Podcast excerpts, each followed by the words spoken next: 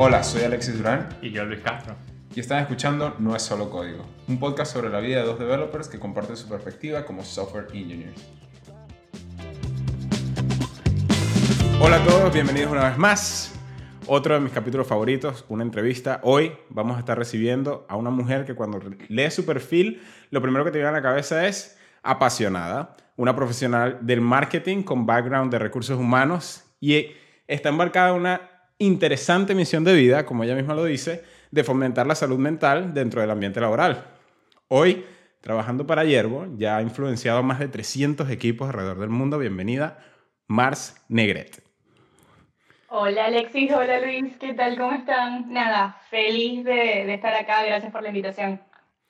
Bueno, cuéntanos, Mars, para quienes no te conocen, eh, incluso para nosotros mismos, si tienes que definir rápidamente quién es Mars al día de hoy, ¿quién es?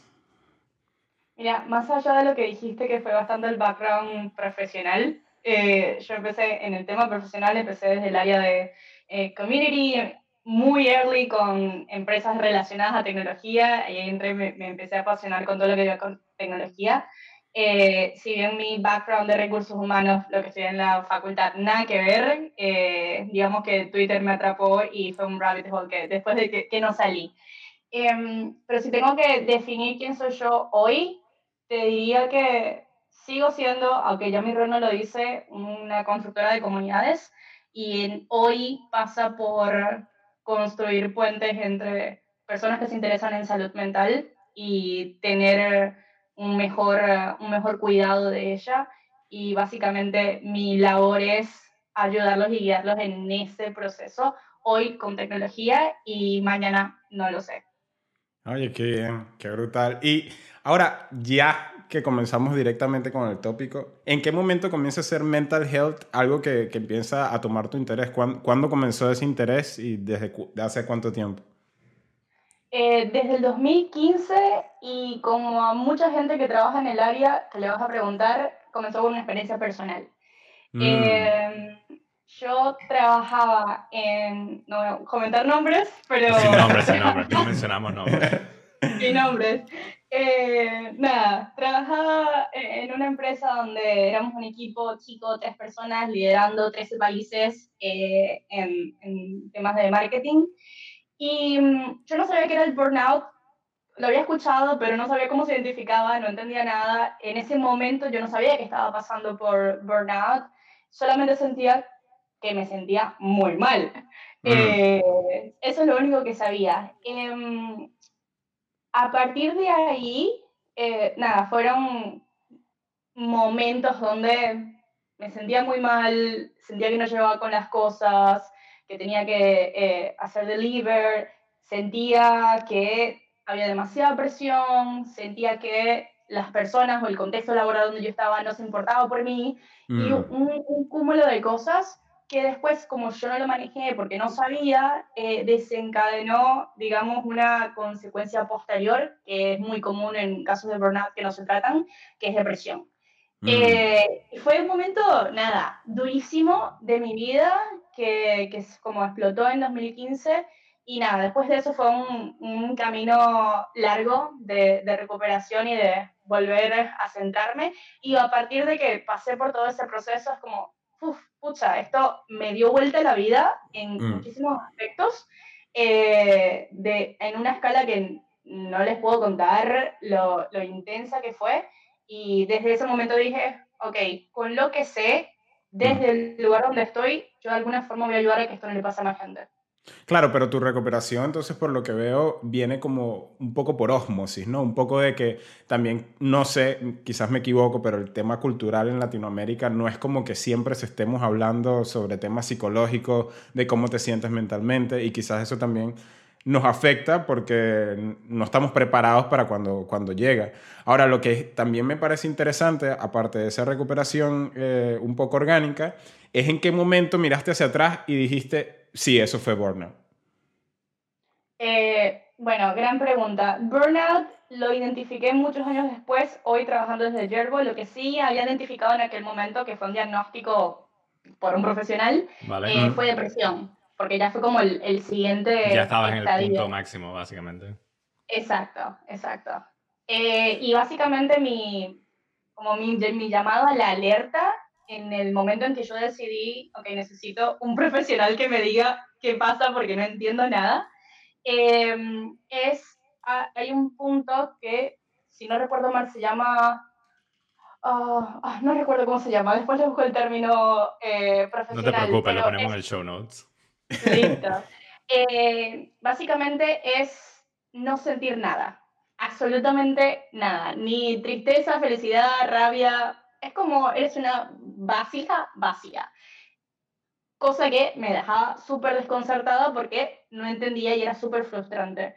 Em, ahí decido, ok, necesito que alguien que sea para esto me guíe y ahí entré como en proceso de, de terapia y, y, después de un tiempo un profesional, ok, estás en depresión, estás en este nivel y empezamos a trabajar esto. Bárbaro. Eh, ahí yo me enteré que eso eh, era uno de los síntomas avanzados de depresión. Eh, y eso fue como mi wake-up call. ¿Todavía sigues yendo a terapias como, como regularmente o es algo que de algún momento dijiste, bueno, formó parte de mi vida en este momento y ya lo paro y cuando vuelva otra vez voy o más o menos como cuál es tu relación terapista-Mars? Eh, gran pregunta. Hasta el momento en que yo sentí, a ver, cuando se trata de salud mental, no es que la tienes o no la tienes, estás en un espectro. Entonces, tienes puedes tener picos o puedes tener vaivenes, pero todos, todos, eh, indiferentemente del estadio, estamos en un espectro que va circulando de un lado al otro.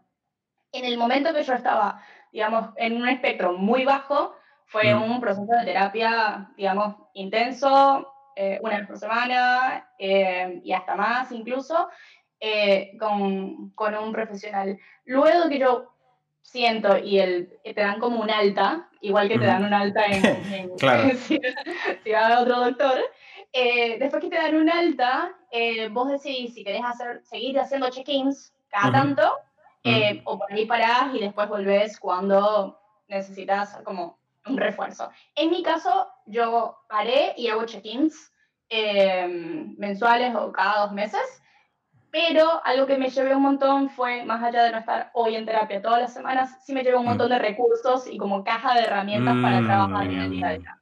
¿Hay alguna, ¿Hay alguna decisión que hayas tomado cuando estabas en ese estado mental de la cual mires, y no quiero decir que te arrepientas, pero que sí como que dices, mm, quizás no fue la mejor decisión que pude haber tomado en ese momento, con ese estado mental en el que estaba? ¿Te refieres a decisiones en el plano personal, profesional o, o en el del momento?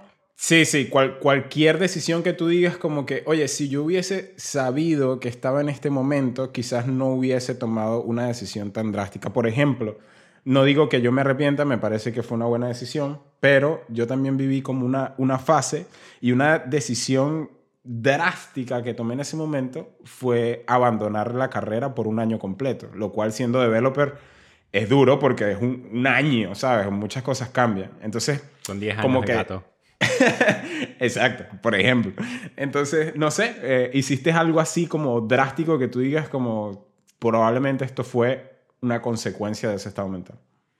Eh, si lo miras desde afuera, quizás alguien pueda pensar que es drástico, para mí no lo fue, fue la mejor decisión, que fue renunciar al equipo y a la empresa donde estaba, que era un cliente súper grande, que desde afuera era como, ¿cómo vas a renunciar a esto si es un cliente enorme, está buenísimo? Eh, eres la líder, o sea, eh, era, más chica, era como desde afuera, como, ¿qué estás haciendo? Para mí fue la mejor decisión del mundo. Pero ah, relacionado quizás no tanto a decisiones de, de profesionales, sino más a algo que sí me arrepiento de no haber hecho antes, es que ah, en temas de bienestar mental en Latinoamérica y en todo el mundo, pero más en Latinoamérica, eh, me arrepiento de no haberlo conversado, ¿sabes? Mm.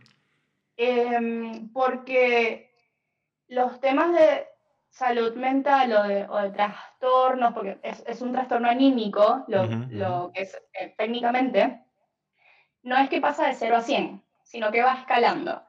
Eh, y el tema de no hablarlo y el no hablarlo, no poder identificarlo o no poder tener como este FIBA de, ok, yo soy el único que, que la está pasando mal acá, así mm. que vaya escalando porque solo estás rumiando en tu cabeza eh, y se crea un loop interminable. O sea, creo que el tema de, de charlarlo y de hacer que esto sea tan común, hablar de nuestro bienestar mental, sea tan común como hablar de el juego de fútbol que pasó la semana pasada, ayuda un montón. En Argentina particularmente hay una cultura de salud mental mucho más avanzada que en el resto de Latinoamérica eh, mm. y en muchas partes del resto del mundo. O sea, por ejemplo, yo trabajo con equipos de no sé, desde Rusia hasta San Francisco y México, por, por todas partes. Y Argentina particularmente tiene una cultura de terapia muy común. O sea, es normal que te digan, ah, no, porque voy al terapeuta, igual que te digan voy al dentista. Vale. Mm. Eh, así que es, bueno, pasos a pasos, me parecen, pero eso es lo que, sí.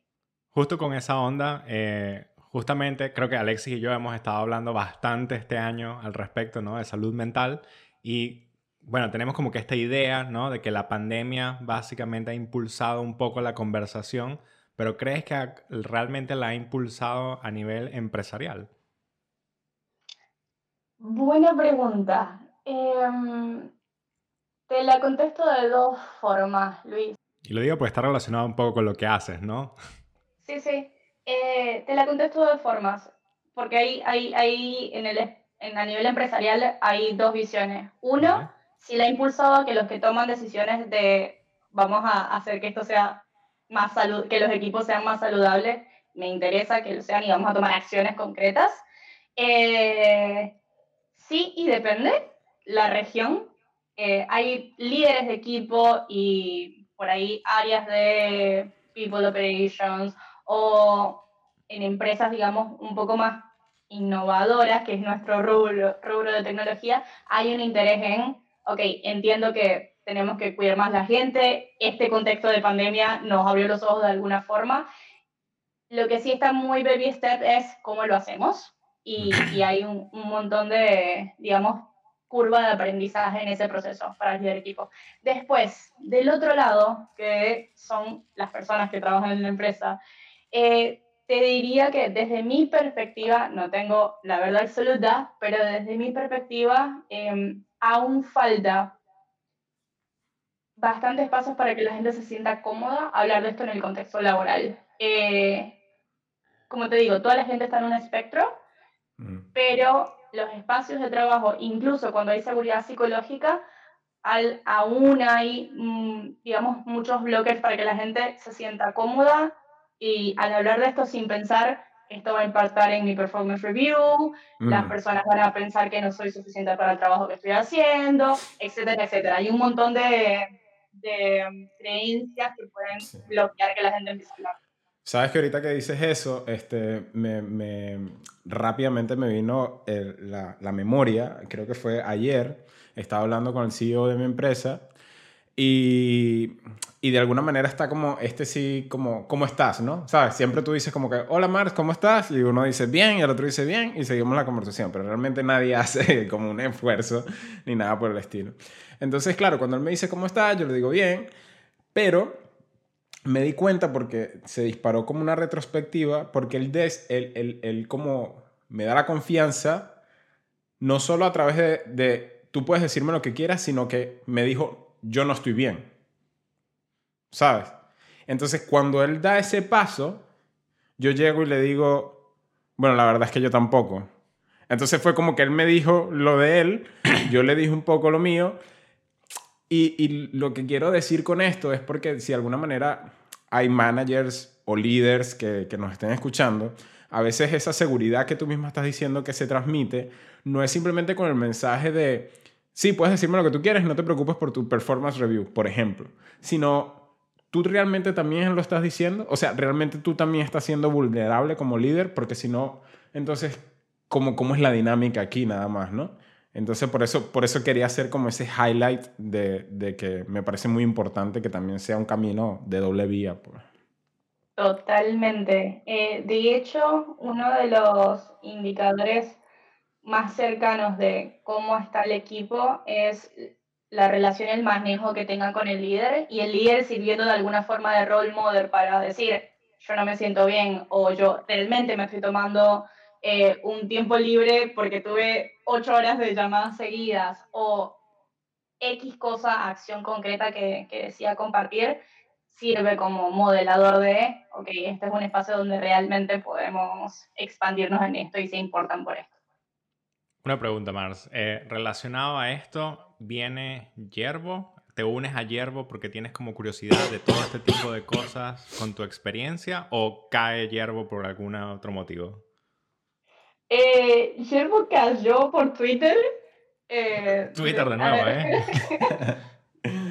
y todo, todos los proyectos en los que yo creo que el 98% de los proyectos que yo he participado en la vida de, de trabajo o de proyectos es Twitter, DM, LinkedIn, o sea, sobre todo Twitter. Eh, no, creo que hace demasiados años que no envié un currículum en la vida. Ah, pero tenemos que eh, también sacar ahí un mini libro de busca trabajo a través de Twitter. Autor by Mars.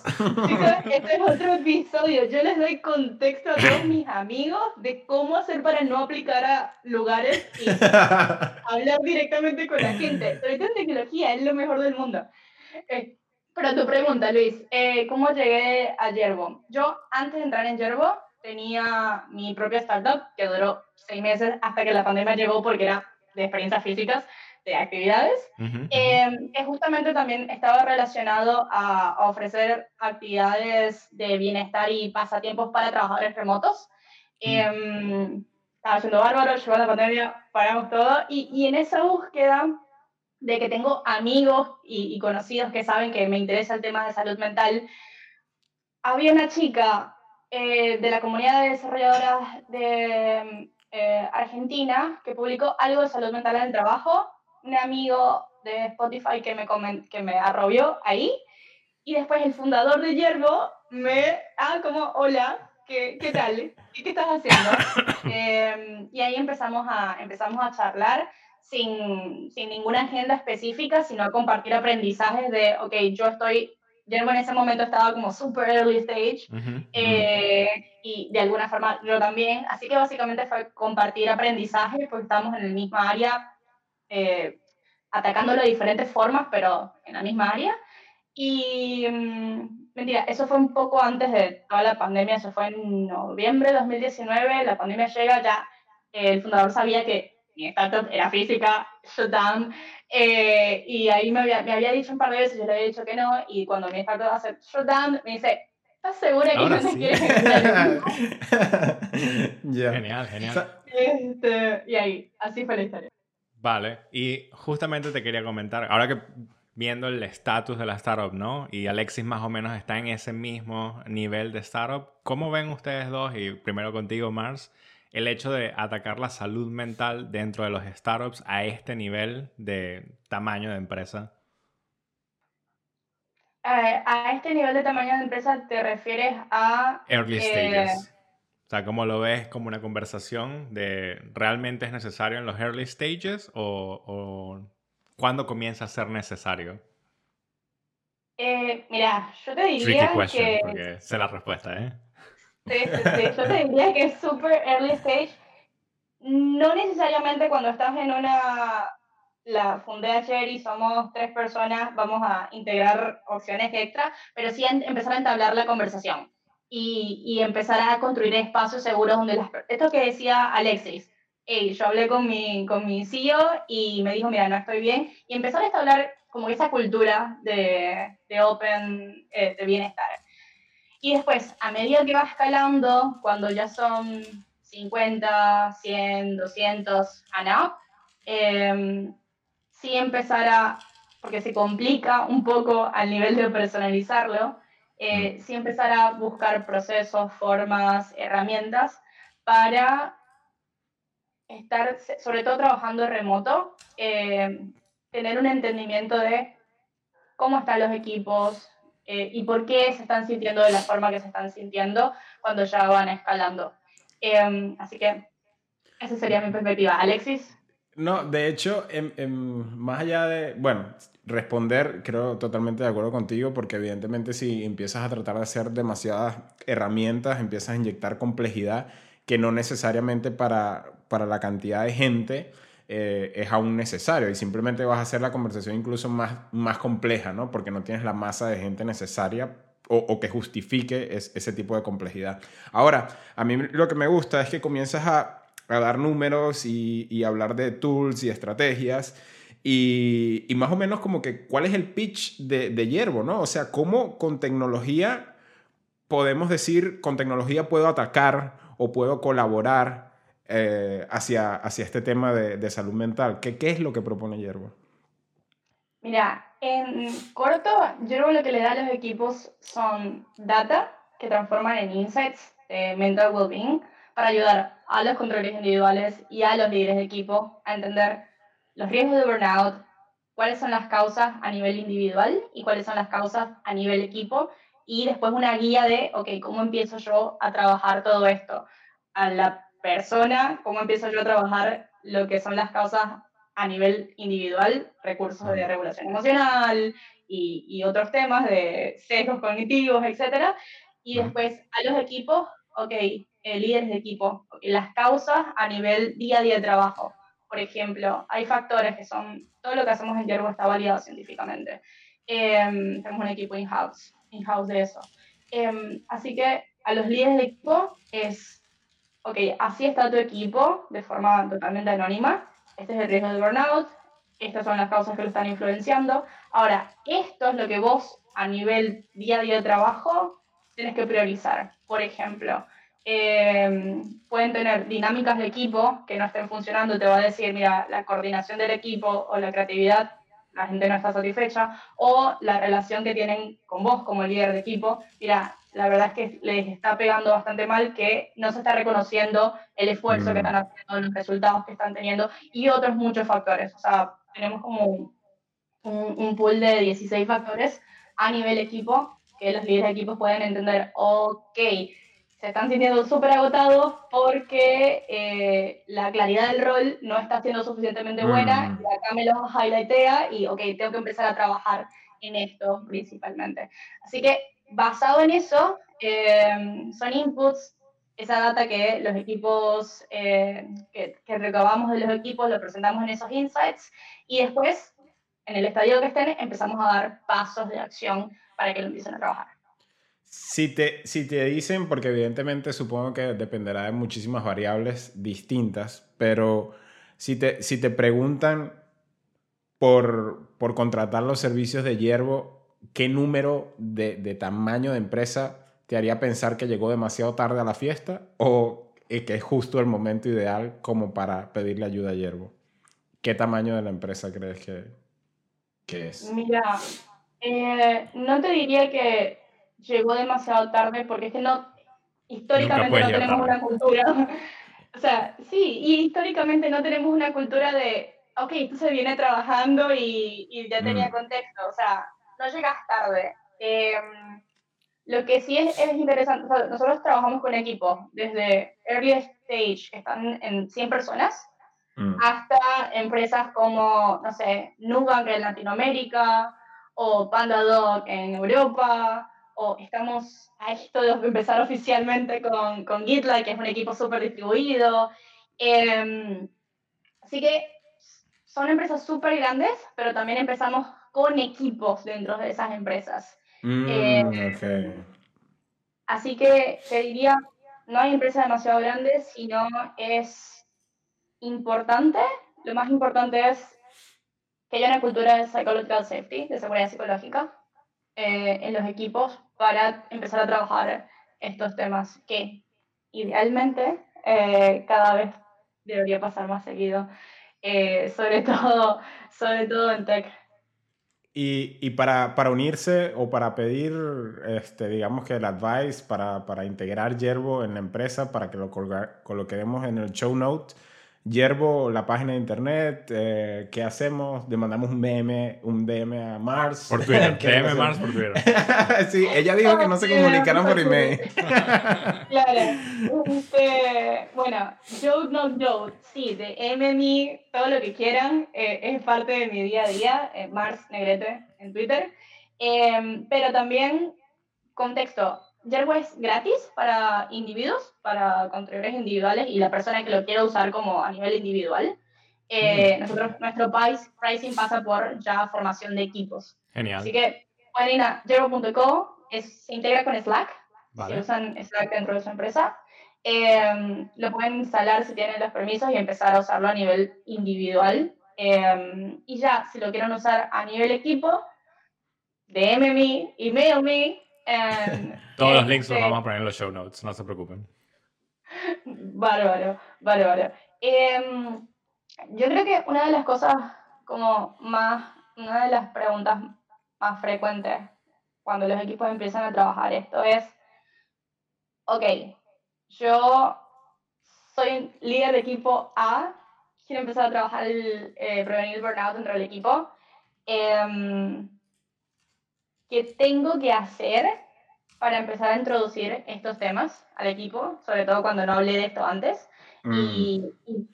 les digo DM me porque parte de lo que hacemos más allá de la herramienta es justamente ayudar a los líderes de equipo a, ok, ¿cómo yo empiezo a hablar de esto? ¿Cómo establezco la, esta comunicación? Em, y como todo ese acompañamiento que va al ladito de la herramienta. Genial, genial. Justamente eso me lleva a preguntarte, eh, desde tu punto de vista, entonces, ¿qué estamos haciendo no tan bien como sociedad y como individuos dentro de empresas eh, con respecto a la salud mental? ¿En qué fallamos? Buena pregunta. ¿En qué fallamos? Yo te diría que una de las de los blockers que nosotros vemos más seguido en los equipos es como esta conversación que decía Alexis. ¿Cómo estás? Bien. Ah, ¿y vos? Bien. Y pasa y seguís hablando el resto del tema. Em, como no construimos procesos o, protocolos para realmente darle un espacio seguro a las personas que digan cómo están, pasa que, ¿es que estás bien? Grosso, seguimos adelante, yo creo que todo está bien. Y de repente todo se quema. Y no sé qué pasó. Eh, así que yo te diría que estamos fallando en, construir esos espacios eh, seguros, bien sea en un uno a uno o en un formato más escalado, para realmente entender, dar espacio a entender cómo están las personas. ¿Cuáles dirías entonces que son como esos tips para construir esos espacios seguros? Eh, muy buena pregunta. Para construir un espacio seguro tiene que haber dos cosas, como seguridad psicológica y confianza. Eh, creo que Luis es líder de equipo acá, de los dos. es correcto. Alexis, ¿vas a controlar individual? Bueno, se puede decir que de todo, pero ya. un poco de todo. Full snack developer. sí, exacto. Eh, genial. Eh, bueno, como Luis debe saber, como la parte de confianza no es algo que se construya eh, de un día para otro. tiene que ver con, con, las expectativas y los seteos que vos empezás a construir con los equipos y, y los pequeños pasos que, ok, hablamos de esto, lo cumplimos, avanzamos y ir construyendo esa relación de confianza. Y mm, después, la seguridad psicológica. El otro día estaba escuchando a Carlos, que es nuestro director de ciencias del comportamiento, y él comentaba algo de que la seguridad psicológica era que las personas, cuando las personas se podían expresar negativa o positivamente acerca de un tema, sin miedo a que eso representara una retaliación de mm. alguna em, si nosotros podemos construir esos espacios de asegurar que yo puedo hablar libremente, que eso después decante en B, C, eh, es, es, digamos que las dos primeras cosas que tendríamos que tener en consideración para construir esos espacios seguros.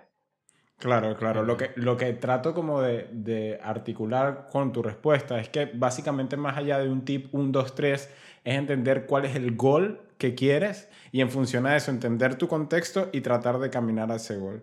Y lo otro que me gusta también como eh, hacerle énfasis es que creo que tampoco cuando hablamos de vulnerabilidad del líder hacia, hacia tu equipo, no necesariamente tienes que inventarte un drama cada vez que te digan cómo estás, ¿no? Porque evidentemente hay un espacio y un lugar para ese tipo de cosas, pero creo que también es, es un poco suficiente con, con, realmente salir del piloto automático cuando preguntas cómo estás y realmente tener la empatía, ¿no? No es necesariamente que, bueno, para poder ser un buen líder y promover mental health, tengo que ponerme a llorar en cada one-on-one.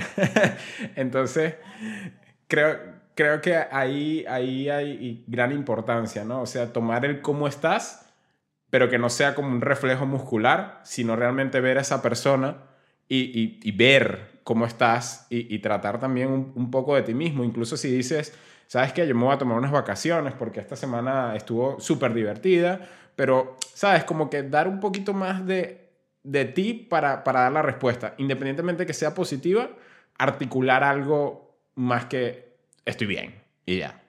Claro, es salir del automático, totalmente.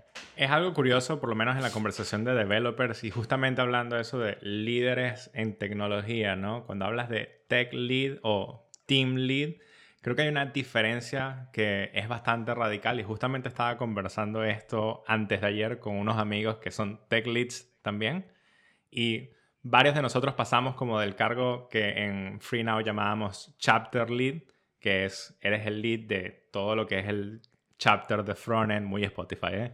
y el de backend, etc. Y son un líder técnico que todo lo que basas es en las conversaciones de tus one-on-ones y como el crecimiento de tu equipo es a nivel técnico. Si bien buscas el crecimiento de la persona como persona, te enfocas mucho en el lado técnico. Ahora, cuando extrapolas eso a team lead, creo que nadie te prepara para ver cómo mm. realmente es un team lead. Y ahí es donde está la diferencia que para mí falla mucho en la actualidad, que es pasas de ser ingeniero a ser tech, tech, tech y de repente de senior developer a tech lead y es como team lead y es como, eh, bueno, eh, ¿qué pasó aquí? claro, claro. Y en tu opinión, ¿qué, qué, qué gap ¿Qué, ¿Qué gap se puede ahí cubrir en el medio para que la gente tenga algo de guía? Tirame un centro, como dirían Esta, estas cosas de fútbol, eh, yo no soy muy bueno, pero, pero sí lo entiendo. ¿eh? No, mentira. Eh, creo que una de las cosas más importantes es, primero, como tú dices, construir la confianza. Si bien en la mayoría de los equipos ya has construido la confianza a nivel técnico, porque pasas de ser senior developer a el lead del equipo, tienes que construir confianza a nivel personal. Y eso solo lo vas a hacer si realmente creas esa empatía por las personas con las que trabajas y construyes cierta relación de trabajo que no es solo técnica y no es solo trabajo, también es una relación de amistad verdadera. Y yo, yo creo que también es el, el simple hecho de vocalizar eso que acabas de decir, porque incluso, aunque ahorita dentro de la conversación emerja como algo lógico, para mí no era tan lógico hace 10 minutos atrás. Y es que cuando reconocemos, y viene otra vez con el piloto automático, imagínate que tú eres chapter lead y luego, y luego te llevan a team lead o, lo que sea. Por un momento estás haciendo la, la, parte técnica y ahora te vas a encargar un poco más de las personas. Cuando haces ese, esa transición, normalmente si dices, ah, tengo miedo, estoy preocupado, te van a decir, ah, no, pero es lo mismo, tranquilo. Ahí está el, el, el la memoria muscular y, el hecho de responder como que por automático. No, no es lo mismo, y pero no te preocupes.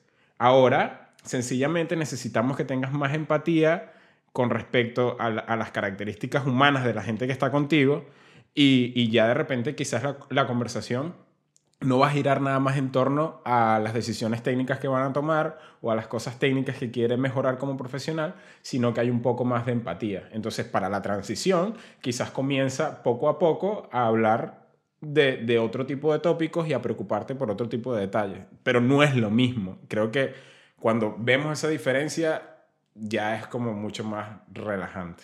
Totalmente. Te, te, voy a poner un ejemplo práctico. Me pasó esta semana que uno de los de mi equipo tuvo un problema con su gato, tuvo que ir al veterinario varias veces.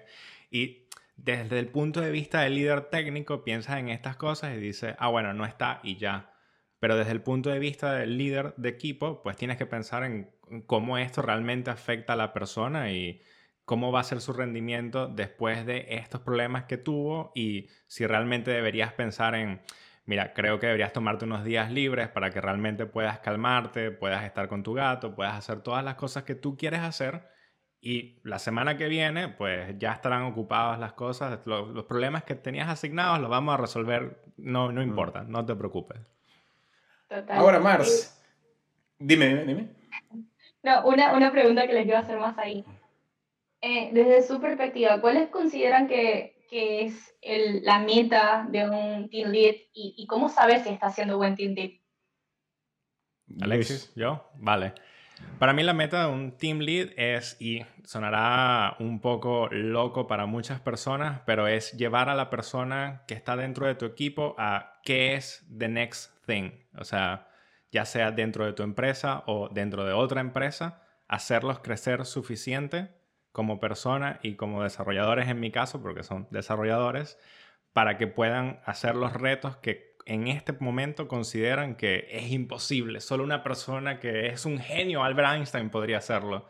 Y es como, no, tú también puedes hacerlo, solo que yo te voy a proveer de las herramientas para que puedas mejorar a nivel técnico, a nivel mental, para que tú realmente puedas llegar a ese estado y digas el pasado mañana, bueno, pasado mañana obviamente no va a ser, pero dentro de un tiempo, yo estoy aquí porque realmente me lo propuse y aquí están todas las cosas que puedo hacer y ofrecer ahora. Yo creo que lo único que le añadiría a esa respuesta es que para mí, cuando yo pienso en, los líderes que he tenido, que digo como que él fue un buen team lead o ella fue un buen team lead, siento que la diferencia la hace cuando promueven la comunicación efectiva. Y suena un poquito cheesy, pero ¿por qué digo esto? Porque tú sientes cuando hay un líder que le permite, a, por ejemplo, en Slack, al team hablar y a, y a, decir sobre las cosas que están mal, las cosas que se pueden mejorar y las cosas que están bien. Cuando esa conversación es constante, cuando ves que todos los participantes dentro del equipo están hablando activamente sobre todas estas cosas, las cosas que podemos mejorar, las que están muy mal y las que están bien, cuando hay estas tres eh, tópicos dentro de la conversación, para mí no necesito ni siquiera conocer al líder, yo sé que ese líder está haciendo un trabajo excepcional. Entonces creo que, creo que lo resumiría bastante dentro de eso, eh, fomentar una, una, conversación efectiva. ¿El qué? ¿Cuál es el tuyo? ¿Cuál es el tuyo, Mars? Tenemos curiosidad. La verdad que sí. Eh, creo que se, se resume bastante lo que ustedes están comentando. Es tener la suficiente, la capacidad de establecer confianza y, y esa apertura de comunicación efectiva. Eh, y creo que le agregaría una, una, sola cosa más, que es justamente eso, servir de role model, que un poco lo hablamos, eh, en los behaviors que yo quiero fomentar en el equipo. Mm, mm. Ahora, Mars, estamos disfrutando muchísimo de la conversación, pero tiene que llegar, evidentemente, a un final.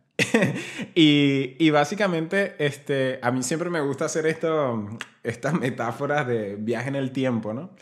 Y, y tú tienes un tweet en el que estabas hablando y decías como que te encanta hablar sobre el tema de salud mental y tal, y que si las personas de alguna manera se sienten que necesitan alguna ayuda, pues que te encantaría un DM y, tratar de, de, apoyar en ese, en, ese, en ese momento. Ahora, imagínate que la Mars del pasado ve tu timeline de ahora y dice, ah, mira, le voy a dar un DM. Y le escribe cómo se siente en ese momento. ¿Qué le responderías tú ahora a esa Mars del pasado? ¿Cuáles son tus recomendaciones y de qué manera la ayudaría? Eh, gran pregunta. Creo que lo que le diría a Mar del pasado es, uno, no es la única la que está pasando esto, tranquila, es normal. Em, sé más amable contigo misma, está siendo quizás muy dura. Eh, y tener la seguridad que yo estoy acá para hablar con vos y seguramente en tu círculo hay otras personas que también lo van a querer hacer. Em, y digo esto, creo que en particular lo que leía de Mar del pasado, es porque esto que les comentaba de no hablarlo, eh, mm. que lo hacía peor, y, y tener contexto de que es normal, está bien y, y está bueno charlar estos temas. Incluso no sé, con tu mejor amigo. Ponele, no tiene que ser algo, algo demasiado complejo al principio, pero, pero creo que le diría eso. Y que todo va a estar bien. No podemos irnos sin definir realmente qué es el burnout. Y hay alguien que de repente se está sintiendo un poquito inquieto, inquieta y siente que hay algo que está off, pero no le termina de poner el dedo a qué es lo que está sucediendo, qué es lo que está sintiendo. ¿Qué es el burnout y, cómo lo identifico? Eh, gran pregunta. En el, la cultura popular generalmente sentimos, hoy soy burnout cuando estoy muy cansado y me tomo unos días off y voy a estar bien. Eso es lo que creamos en la cultura popular. Pero realmente el burnout o el, o el riesgo, como podemos medir el riesgo de burnout, se basa en cuatro pilares.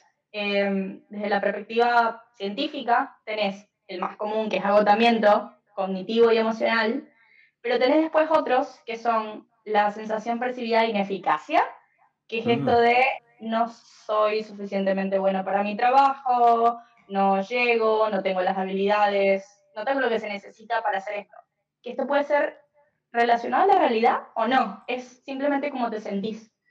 Después está algo que se llama cinismo laboral, que es esta desconexión que vas teniendo con las tareas que realizas o con tu rol. Incluso cuando solías amarlo y disfrutarlo un montón, vas sintiendo que esto no tiene sentido, la verdad que lo, que estoy haciendo no impacta o mueve la aguja demasiado en el proyecto o en la empresa, lo empiezas a, dejar de disfrutar y, y como que incluso cuando es algo que, que solías devorar y estudiar y, querer ser mejor, empiezas a tener esa desconexión eh, con eso. Y después, la última es despersonalización laboral, que suena súper heavy, pero lo que tiene que ver es la desconexión que vas teniendo con tu círculo, bien sea tus compañeros de trabajo, tu líder de equipo, otros miembros de la empresa, porque empiezas a sentir ellos no se importan por mí, o al revés, yo me dejo de importar por ellos. Eh, estos cuatro factores desde el punto de vista científico son los que componen el burnout y cómo detectarlo a tiempo es justamente un poco de lo que tratamos de hacer desde Yerbo, que es medir con protocolos preguntas validadas eh, ciertos comportamientos que son predictores de riesgo de burnout no te voy a preguntar, ¿te sientes burnout? Porque eso sería un poco de percepción, sino que eh, básicamente con preguntas validadas, en dos minutos eh, lo que hacemos es que puedas entender cuál es tu riesgo de burnout de 0 a 6, que es la escala que manejamos, y entender qué lo está eh, influenciando más. Así que eso a, a grandes rasgos. ¿Qué hago si siento una o dos cosas de esos cuatro pilares y en mi empresa no hay yerbo. Aparte de llamar a yerbo, claro. ¿Qué más puedo hacer? Bueno, primero yerbo es gratis, lo puedes usar individualmente, puedes verlo. Em, pero aparte de llamar a yerbo, eh, primero tratar de identificar y entender em, qué es lo que estás sintiendo más, o sea, de estos, de estos factores que mencioné cuál es el que está predominando más. Muy común en tecnología que sea agotamiento y sensación de ineficacia. Esas dos son las que hemos visto más. Em, ¿Y qué hago a partir de eso? Mira, eh, en agotamiento hay un, protocolo que nosotros llamamos eh, Energetic Recovery, que son protocolos que, que, parecen muy simples, pero a veces cosas simples la gente no las hace y, y es particular que, que tiene que ver con formas de recuperar la energía cognitiva y, y, física o emocional. Tiene que ver con la capacidad de poder realmente desconectar del trabajo más allá de cuando cierres la laptop o apagas la compu. Eh, mm. Simplemente hay, hay temas de ruminación, sigo pensando en el trabajo, sigo pensando en el deadline y no, no, termino realmente de desconectar. Eh, serían técnicas para, para desconexión, técnicas de relajación que son las que muchos conocemos, que tienen que ver con eh, la respiración eh, intencional, con la meditación, etc. Y después eh, técnicas de, o, o, acciones de, en español, Puede ser inglés. ¿eh? Ya, sí, es que el día a día de trabajo. Este es un lugar eh, Spanglish safe. amo, amo. Em, son, son acciones que son retadoras fuera de tu espacio de trabajo. Esa es la mm. tercera técnica. Em, que puede ser, no sé, un hobby que empieces a hacer, que está, no sé, quieres hacer escultura y no sabes nada y empiezas a hacer eso. Em, es paradójico porque como te requiere un poquito de esfuerzo, pero paradójicamente como estás fuera del espacio de trabajo, te termina mm. de ayudar a recuperar el control, que de alguna mm. forma con el agotamiento sentís que lo perdés un poco. Em, y después la última es la sensación de tener el manejo de tu tiempo.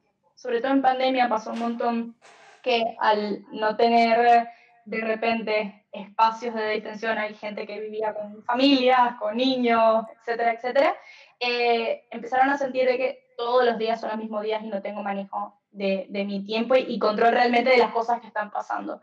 Entonces, si yo puedo establecer rutinas o, o, espacios separados de, ok, yo controlo que de acá a acá voy a empezar a trabajar, de acá acá es mi vida personal, de acá acá le dedico a todo esto y trato de construir formas de mantener la disciplina en esto, ayuda un montón para la recuperación en ese agotamiento. Esas son las cuatro, digamos, cuatro formatos más generalistas. Obviamente, depende, depende, depende, em, pero eso, eso sería lo, digamos, lo más importante para la recuperación del agotamiento eh, cognitivo. me encantó, me encantó, buenísimo. Este, bueno, ya llegando al final de nuestra conversación, Mars, ¿Tienes algo más que, que, quieras agregar? Por ejemplo, también si nos recuerdas tu Twitter y cualquier otra cosa más que, que, quieras agregar antes de irnos. Eh, que disfruté mucho la conversación. Gracias por la invitación, chicos. Son lo más. Me encanta todo lo que están haciendo con el podcast. Eh, lo escucho cada tanto desde que Luis me lo pasó. Eh, que, nada, genial. Y sí, mi Twitter es arroba marsnegrete, con doble T, Mars como el planeta negrete con doble T, así tal cual, y que me puedan escribir DMs, tweets, lo que sea, en cuestión de bienestar mental o, o simplemente para charlar sobre estos temas y entender un poco más. Creo que todo esto pasa un montón por educación, más que pasar otra etapa, la primera parte siempre es educación, así que súper abierta a charlar de estos temas y nerdear siempre que se pueda. bueno, ya saben. Este, muchísimas gracias, Mars, a ti por estar acá. Y como ya saben, para todos los que nos están escuchando, arroba no es solo código, el Twitter de nuestro podcast, arroba Castrolen, Luis Castro, arroba Alexis Durán, arroba Duramla, Alexis Durán. Y nos siguen dejando saber lo que quieren escuchar. Hasta luego. Nos vemos.